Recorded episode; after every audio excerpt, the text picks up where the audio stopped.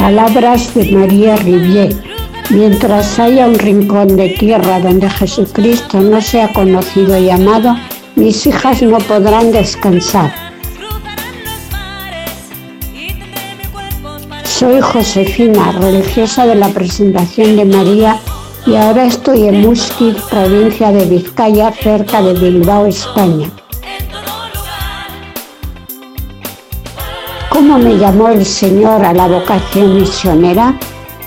Al asistir siendo joven estudiante a los encuentros que teníamos con las hermanas de la presentación de María, misioneras en Senegal, yo me iba ilusionando.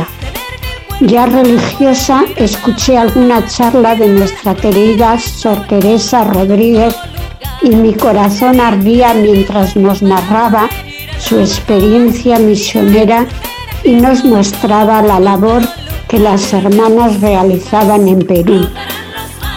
Así se fue gestando en mí la idea de ir a las misiones. Después de orar mucho y confiar en Dios, me decidí a expresar mi deseo a la superiora provincial.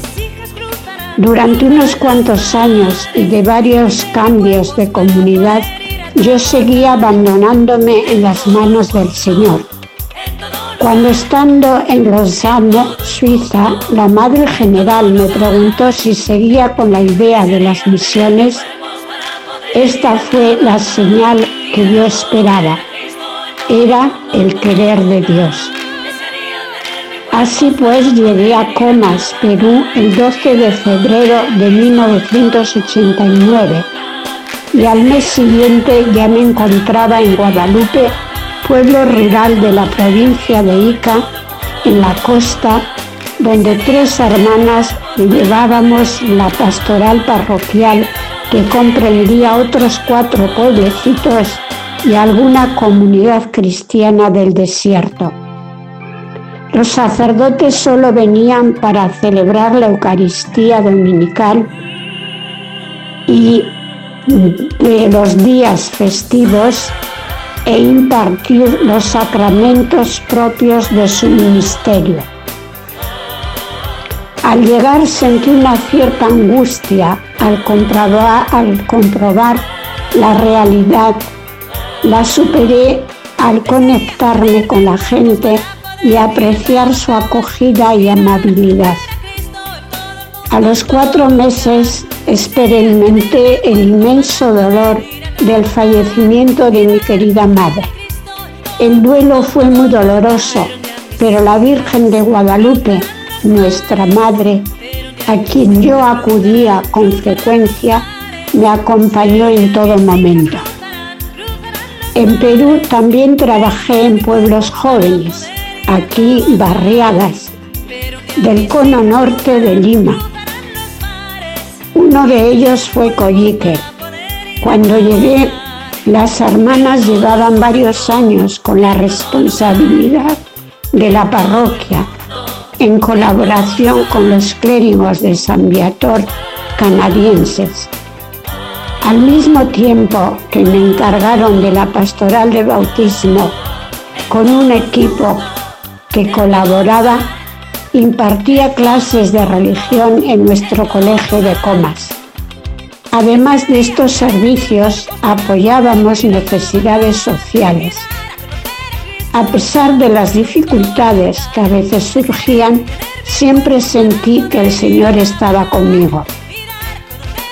Me veo también recorriendo otra invasión 2 de mayo, caminando por la arena y donde con frecuencia hacía las celebraciones de la palabra en la calle. Al lado se encontraba Venecia ya más urbanizada, a la que yo atendía. Lo bueno era que siempre me acompañaba la joven Elisa y algunas personas del lugar más comprometidas. Era impresionante y esperanzador ver a los y las catequistas de diferentes edades y de toda la vicaría asistir durante un mes a la escuela de evangelización en nuestro colegio de Comas. Los 15 años de Perú fue una experiencia muy positiva y enriquecedora. Tengo muy buen recuerdo de la asamblea anual en la que participábamos todas las hermanas de la región. Se programaba la vida comunitaria del año y era de una gran ayuda.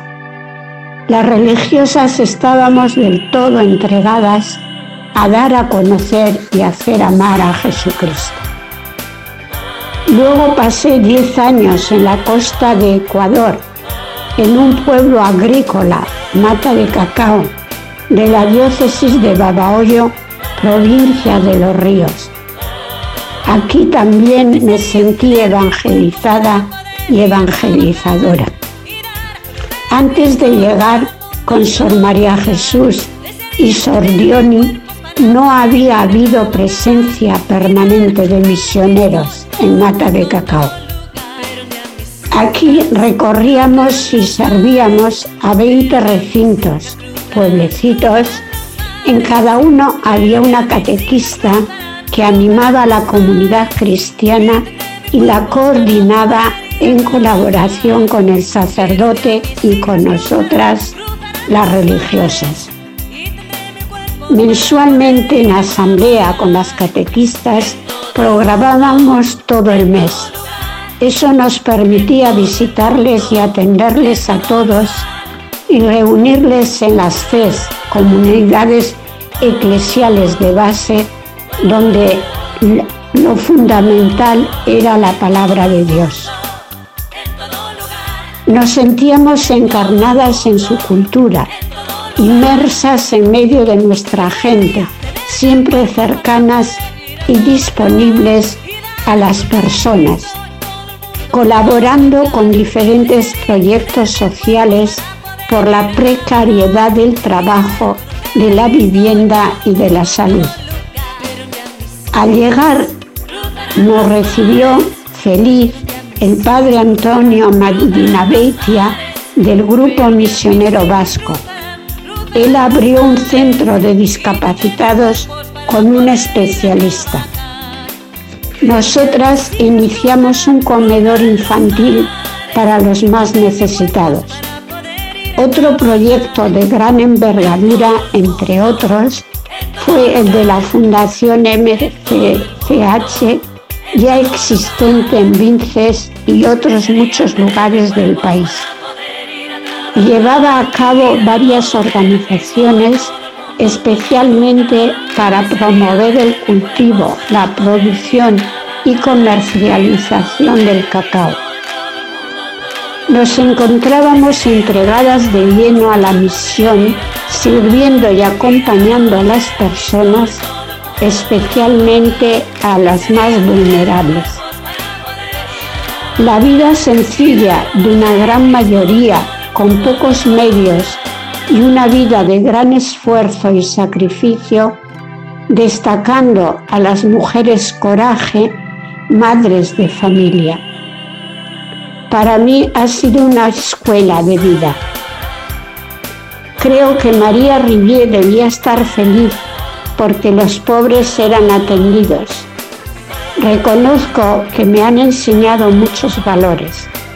Nunca perdían la alegría y la esperanza.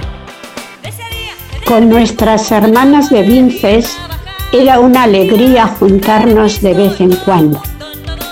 Solo me queda dar gracias a Dios y a todos y a todas los conocidos y conocidas, colaboradores, amigos y amigas que llevo en mi corazón y en mi oración diaria.